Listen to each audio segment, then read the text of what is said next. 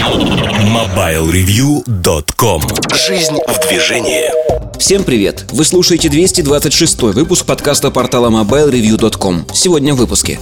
В особом мнении Эльдар Муртазин рассказывает о ценовой политике Apple на российском рынке. Штучки Сергея Кузьмина посвящены самым разным штучкам, но в основном iPad mini. В обзоре новинок Windows RT. В кухне сайта речь идет о режиме бога. MobileReview.com Особое мнение Всем привет, с вами Эльдар Муртазин. Сегодня мы поговорим о компании Apple и изменении ее ценовой политики для российского рынка. Во всяком случае, я собираюсь рассказать подоплеку э, не все, что вошло в бирюльке.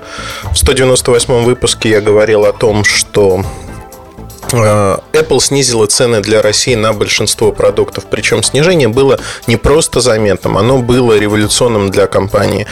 Цены снизились от 8 до 15 процентов на ряд позиций э, в оптовых ценах. И это немедленно сказалось на рынке. То есть цены на многие продукты, например, MacBook Air, снизились настолько быстро и резко, что они стали дешевле даже, чем в Европе. Я расскажу про свой опыт. Вот э, обычно я покупаю, я пользуюсь MacBook Air несколькими, прошкой, э, покупаю там ряд плееров. В последнее время не покупаю, айфоны покупаю обязательно.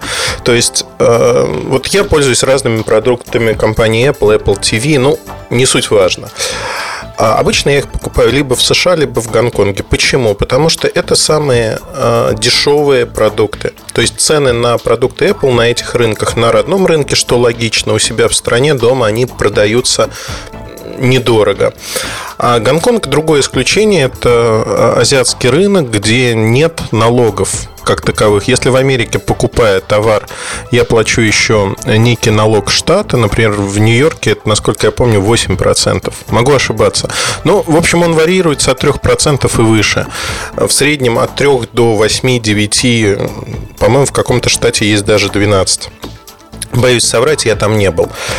И э, вот этот налог, он всегда дочисляется, поэтому очень часто, когда мы говорим о том, что привези мне телефон, там, который стоит разлоченный 499 долларов, и человек покупает его, привозит, цена оказывается не 499 долларов, а ну, примерно 440-450 долларов. Это дополнительные деньги, это налог. Налог никогда не, никогда не показывается в США. В Гонконге самая дешевая цена а, то есть цена минимальна за продукт Apple, потому что никаких налогов нет. И вы, когда видите цену в 499, вы платите те самые 499 долларов, но в переводе на гонконгские доллары, конечно же. Вообще сегодня сложилась удивительная ситуация годами сложилось. То, что российский рынок был не приоритетным, я помню, на сайте iTunes нас сравнивали с африканскими странами, писали про коррупцию, отсутствие демократии и что-то подобное. Потом из политкорректности, когда многие российские пользователи интернета стали возмущаться этим, это сообщение просто убрали. Но в целом, как уничижающее там достоинство страны, во всяком случае, я видел такие формулировки тех, кто жаловался. Если говорить о сегодняшней ситуации, которая была до недавнего времени, компания Apple не была очень активна в России. Более того, она, знаете, жила по такой накатанной. А, накатанная история, что-то продаем, что-то покупают, объем рынка некий есть, открывают партнеры наши магазины, и все вроде бы хорошо. А, но на самом деле для Apple традиционно и всегда был огромный серый рынок. Это было связано с тем, что, во-первых, продукция Apple стала популярна в России а, с 2007 года. Российский рынок стал основным рынком, где появился iPhone. И если посмотреть там Google Trends, например, на канале Mobile Review есть видео, как э, распространялась популярность разных продуктов. В частности, там показано про iPhone, про Apple. Э, очень интересно посмотреть. Именно 2007 год дал толчок к знакомству с продуктами Apple э, огромному числу людей. Появление iPhone в России – это был бум, самый натуральный бум, потому что наши люди любят все запрещенное. А учитывая, что это запрещенное еще и стоило 300 долларов, и прекрасно отвязывалась от AT&T а, американского. Сюда везли не, не просто вагонами, чемоданами. Сюда завозили сотни тысяч штук. То есть э, объем рынка э, вот таких смартфонов миллион штук неофициальных за полтора года, не за полтора, там почти за два года. Это огромный объем рынка. И если говорить о Apple, Apple стал, ну, знаменит, если хотите, именно этим. До этого он пользовался популярностью среди преданных поклонников, тех, кто использовал macOS, тех, кто пользовался макбуками.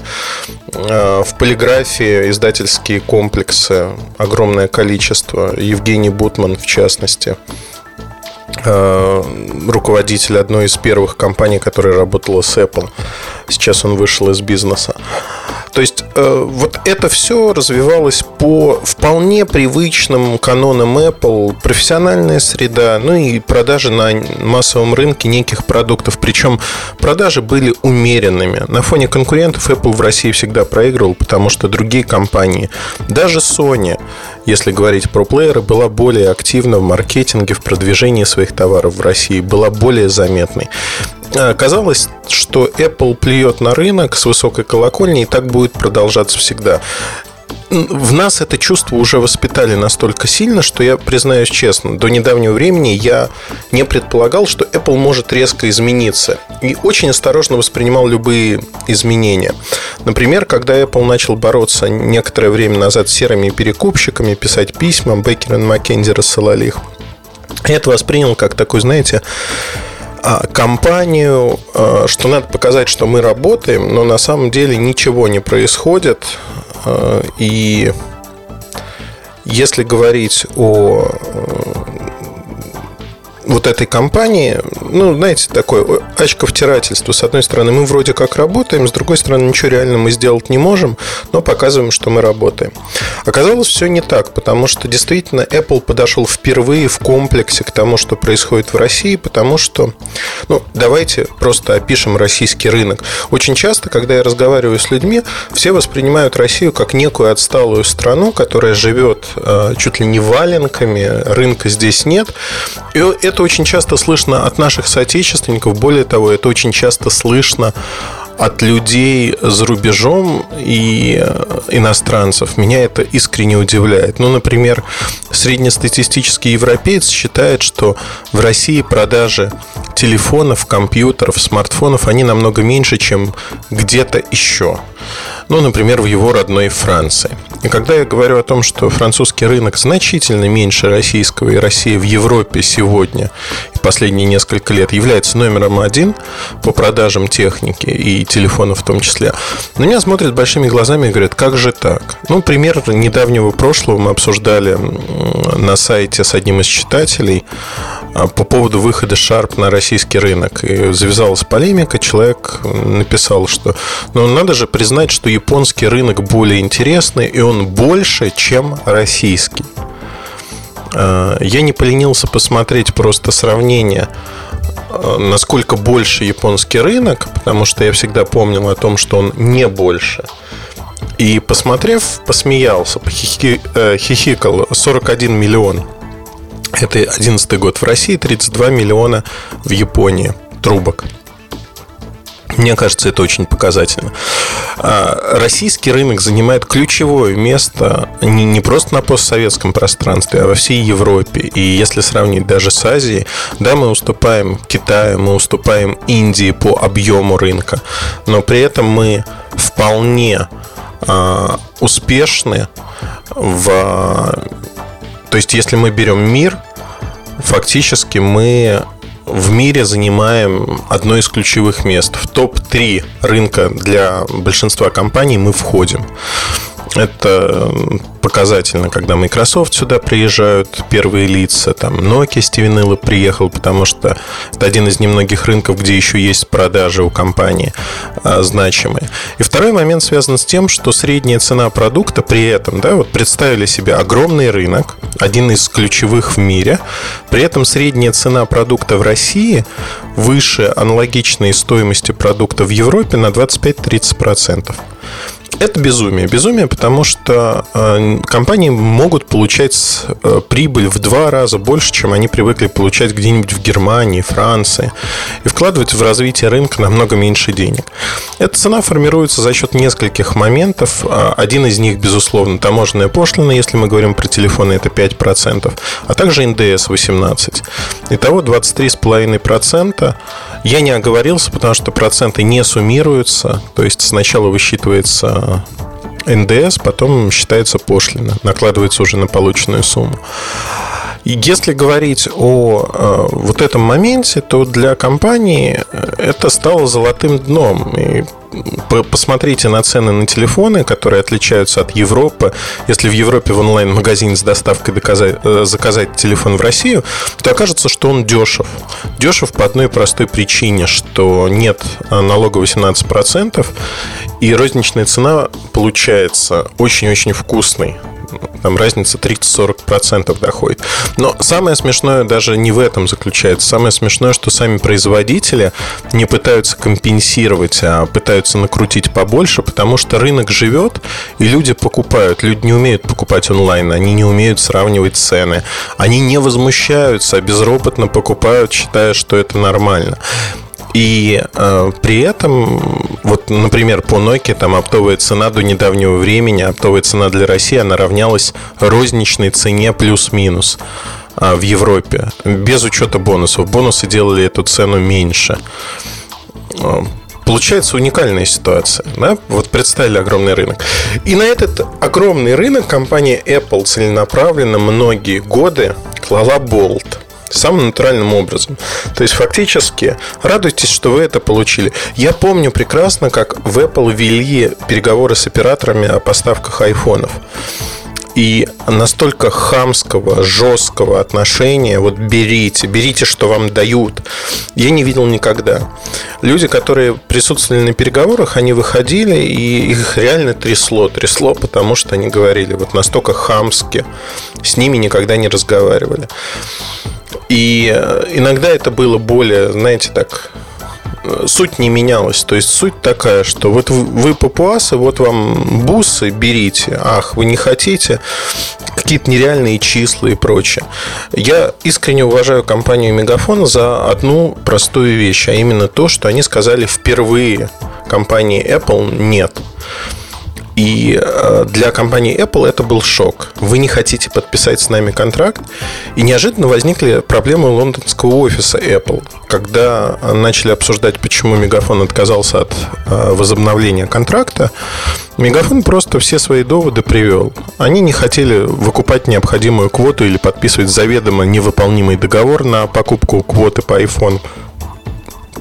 То есть они с точки зрения бизнеса поступили правильно, технично и, на мой взгляд, э, это был правильный ответ Apple. То есть они сказали, ребята, мы не будем делать это вот так, так и так, потому что это неправильно.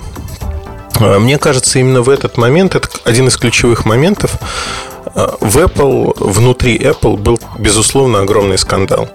Потеря оператора в одном, на одном из ключевых рынков Э, хотя он не был ключевым по продажам, но при этом все понимают, в Apple есть совершенно четкая статистика, сколько айфонов работает в России.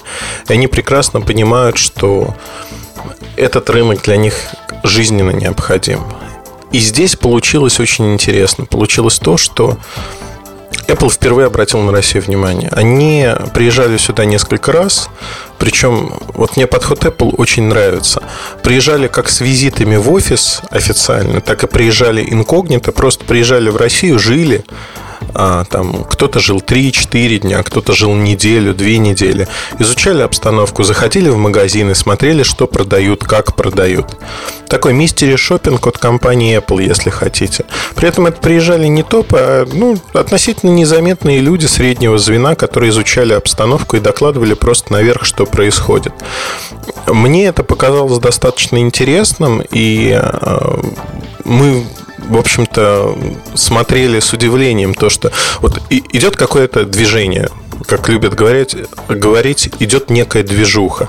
Эта движуха была заметна, при этом на уровне российского представительства ничего фактически, ну, вот такого не происходило. Представительство, потому что в России выполняет в отличие от других компаний, функцию такого рупора. В Лондоне решили, в России озвучили. Никакой самостоятельной активности и решений российский офис, по сути, не принимает. Хотя у него есть некая зона ответственности. В рамках этой зоны ответственности они ничего не делали никогда. Сейчас э, ситуация, видимо, будет меняться, потому что нов, новый глава представительства с, э, было при приеме на работу заявлено о том, что есть не только зона ответственности, но есть возможность принимать некие решения. Поэтому, как мне кажется, это изменение к лучшему. Но давайте перейдем к сути а, того, что произошло. А, суть очень простая. Вот такая долгая подводка, чтобы вы понимали вообще в какой, по мнению Apple, попе мира мы живем. Ну, до недавнего времени. И произошло то, что не могло когда-то не произойти, а именно Apple повернулся лицом к российскому рынку и снизил цены на большую часть продуктов. Они дешевле, чем в Европе. То есть, э, оговорюсь, э, например, в Финляндии, Германии, везде свои налоги, размер налогов. Ну, пример приведу по MacBook Air. MacBook Air стоит младшая модель 11,6 дюймов, 64 гигабайта, которая. Она стоит в Европе примерно от 1000, от 1050 евро до 1100. Ну вот как-то так. 1100 евро для простоты подсчета это примерно 46 тысяч рублей. А, при этом а, в России эта же модель я, я правильно сказал, 1100 евро это примерно 46 тысяч рублей. Эта же модель, в зависимости от того, кто продает, сегодня стоит от 37 тысяч рублей до э, то есть 9 тысяч рублей мы получаем в карман, до примерно 42, 43. Ну, безусловно, больше можно тоже найти. Там старые поставки и прочие вещи. То есть, по сути, даже если применить э, скидку duty free, там, если вы возьмете этот аппарат в Финляндии, где он стоит 1050 евро, то э, завозя из Финляндии и э, возместив себе налог, это примерно 222 евро, вы получите ровно ту же самую стоимость, что и в России. Представляете, да? То есть цена с Европой, мы попали в один регион, цена с Европой не изменилась. Это ведет к огромным последствиям. То есть фактически рынок по технике Apple обеляется он, это произойдет очень быстро в силу того, что останется только несколько каналов, где можно взять технику дешевле. Это Америка, это Европа. Из моей практики, которая связана не с техникой Apple, а с рынком вообще, потребитель готов платить за серый товар, когда разница ощутимая составляет 30% с официальной ценой в магазине. Как только эта разница сокращается до 10%, люди готовы переплатить за сервис, готовы переплатить за гарантию и не хотят связываться с серым товаром. И вот здесь огромный изъян для тех, кто построил свой бизнес на том, что перепродают айфоны, другую технику. Разница в цене нивелируется, и одно из преимуществ этого рынка исчезает. Есть другое преимущество, о котором нельзя не сказать, а, это срок доставки, потому что компания Apple, безусловно, выходит очень поздно на российский рынок с новыми продуктами. Зачастую они появляются намного позже, чем в Европе и в Америке. В Америке они появляются в первую очередь. В Европе задержка неделю-две в ряде стран, часто одновременно с Америкой. А, запуск идет. Это основные рынки Франция, Германия, Италия, Великобритания. Ну, Австралия, Канада, само собой. Новая Зеландия даже попадает иногда. Так вот, если говорить о запуске продуктов, то другая революция, которая сейчас обсуждается, которая станет возможной, что Россия попадет в одну из первых волн запусков продуктов. То есть мы не будем ждать продукты, как раньше, месяцами, полугодиями, а продукты действительно будут очень быстро добираться до российского рынка. Пока это будет возможно для компьютерной техники, чуть позже, возможно, это случится и для телефонов. С учетом новых цен, на продукцию Apple, можно предполагать, э, сейчас есть огромный дефицит на iPhone. Он не искусственный, он вполне осознанный. Этот дефицит есть во всех странах, где присутствует iPhone. Связан он в первую очередь с проблемами Foxconn по производству этого аппарата, ну и спросом на него тоже. Спрос, мне очень интересно дождаться результатов четвертого квартала, посмотреть, какой был спрос, что было. И здесь очень важно посмотреть, потому что не очень понятно, вы, на, насколько вырос спрос. То, то есть то, что есть рост э, совершенно однозначно, насколько. Вот вопрос в количестве. Я думаю, что iPhone 5, и всегда говорил об этом, будет очень успешным продуктом. Мне сложно предположить, что его продажи будут небольшими. Ну, может, опять-таки стереотип моего мышления, не знаю. То есть, что я привык, что все растет, растет, растет и ставлю на растущее. Это как в казино, когда вы привыкли, что вот, вот, вот сейчас должно красное или черное выпасть, и ставите на него, а все не выпадает и не выпадает. То есть это тоже бывает, случается. Так вот, если посмотреть на происходящее через призму, наверное, бизнеса Apple. Почему Apple? Э, это самый интересный вопрос на самом деле. Почему Apple многие годы плевал на российский рынок и вдруг так изменился? Ответ на этот вопрос э, кроется в том, что с уходом Стива Джобса более года назад случилось интересная вещь. Во-первых, внутри компании началась борьба за власть, перетасовки, изменения. И компания стала допускать много мелких, но раздражающих ошибок. Самые яркие, пожалуй, это карты, замена работающих карт Google Maps на неработающие карты от Apple с плохим покрытием. Да, они будут развиваться, но компания, которая заявляет, что мы внимательны к деталям, мы хотим дать самый лучший продукт, она не может позволять себе делать вот такие вещи. Безусловно, на iPhone можно пользоваться другими картами, на iPad тоже. Но здесь кроется такая мина замедленного действия, которую они сами под себя положили. То есть они разрушают свой образ в глазах потребителей, позволяют критикам а, дают огромную пищу для критики, и критики, в общем-то, не стесняются говорить о том, что Apple уже не торт, Apple уже не тот. Apple сильнейшая компания с огромным количеством ресурсов. С ней ничего такого не произойдет страшного. Но то, что им надо найти свой путь, однозначно. А, к сожалению, я писал об этом в бирюльках, магия бренда закончилась. Магия держалась на плечах одного человека, это был Стив Джобс. Его можно любить, можно ненавидеть, можно говорить всякое про него. Он однозначно был засранцем. Мало кто может с ним в этом сравниться. А, знаете, это такой типаж успешного засранца, который делает то, что хочет делать. этим он нравился очень многим людям, включая меня. И, возможно, я вот для себя пытался нащупать, и, нащупать и понять, а, почему мы так относимся к нему, почему мы так относимся к компании Apple, что мы делаем. Ну, то есть, что мы делаем вот так, чтобы а, поддержать там Стива Джобса, когда он еще был жив. Я думаю, что мы фактически все спонсировали его образ жизни, спонсировали его мечту. То есть мы всем миром скинулись э, на мечту Стива Джобса. И я нисколько об этом не жалею. Да, и продукты были хорошие, опять-таки с оговорками, но очень часто подкупало, что вот эта магия – это возможность не просто купить продукт, но и помочь другому человеку, пусть невольно, подсознательно осуществить свою мечту. Это круто, это нормально, это хорошо. Сегодня, вот если говорить про магию, ну что, Тим Кук, да, нетрадиционная сексуальная ориентация, об этом почему-то все знают.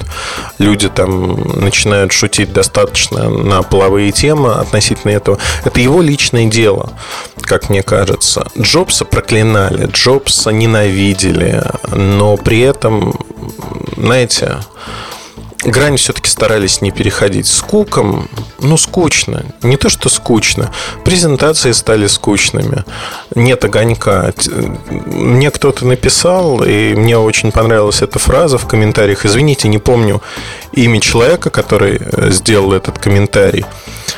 А написано было следующее, что представьте себе театр, где выступает актер, актер уходит, театр остался, но актера нет. Есть рабочие сцены, есть декорации. Можно завхоза выпустить на сцену, и он даже прочитает роль. Но это уже не театр. Вот это очень точная метафора того, что произошло с Apple. Актер ушел. И э, после этого магия закончилась. Теперь нужно заниматься бизнесом. А бизнесом нужно заниматься очень просто. Это такая же компания, корпорация, как Microsoft, Google, Nokia и ряд других. Одно отличие, она успешная, и этот успех построен Стивом Джобсом. Для себя... Наследие огромно, а разбазарить его моментально невозможно.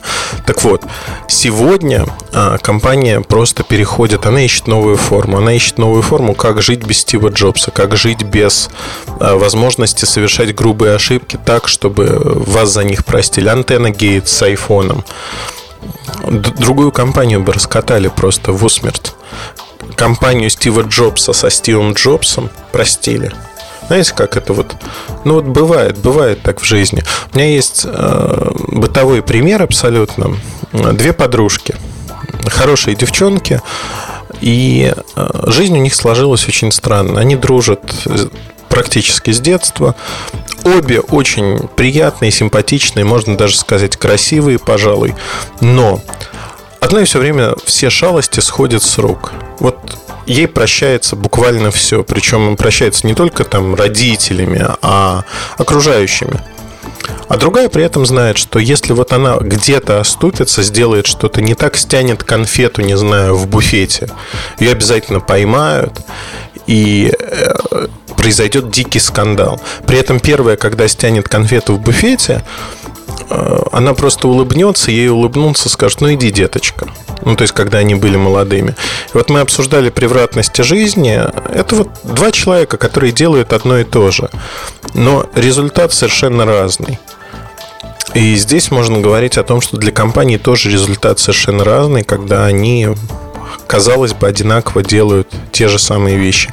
И, в принципе, если говорить о Apple, Apple сегодня делает ровно то же самое, что он делал при Стиве Джобсе. Но магии это нету. Поэтому они строят бизнес, и Россия, как один из ключевых рынков, сейчас в приоритете. Судя по всему, в ближайший год будет происходить огромное количество новых, а, ну как новых для нас, для России инноваций со стороны Apple. Это, во-первых, цены, во-вторых, мы попадем в одну из первых волн запуска продуктов. Я могу только приветствовать. Мне радостно, что наша страна наконец-таки в мире Apple заняла достойное ей и принадлежащее по статусу место. То, что мы начнем получать быстро продукты, что цены станут адекватными, не нужно будет ехать за рубеж и покупать там технику и тащить сюда. Можно будет сразу купить эту технику с русской клавиатурой, если мы говорим про компьютеры, с гарантией. Хотя мировая гарантия действует везде, но не суть важно.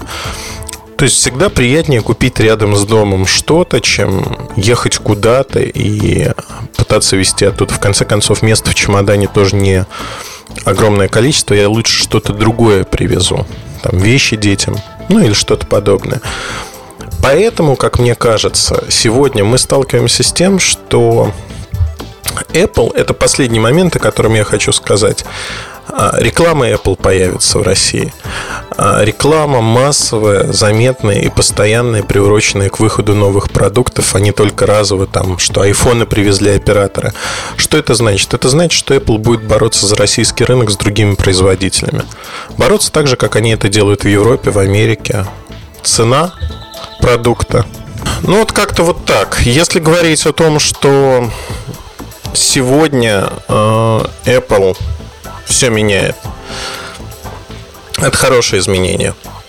Я, честно говоря, отвлекся на звонок и вернулся к вам, поэтому потерял нить, не успел ее записать, но это не так важно. Все основное я вам уже рассказал. С вами был подкаст от Mobile Review. Ильдар Муртазин. Оставайтесь с нами, будьте на связи. Самые интересные новости, я думаю, что вы можете услышать у нас, потому что эти новости потом пересказывают другие. Такая, знаете, подпустил такой рекламы, не удержался. Но э, те, кто слушают, читают постоянно, знают, что это действительно так. Удачи, хорошего настроения. Рекомендуйте нас своим друзьям. Пока-пока. MobileReview.com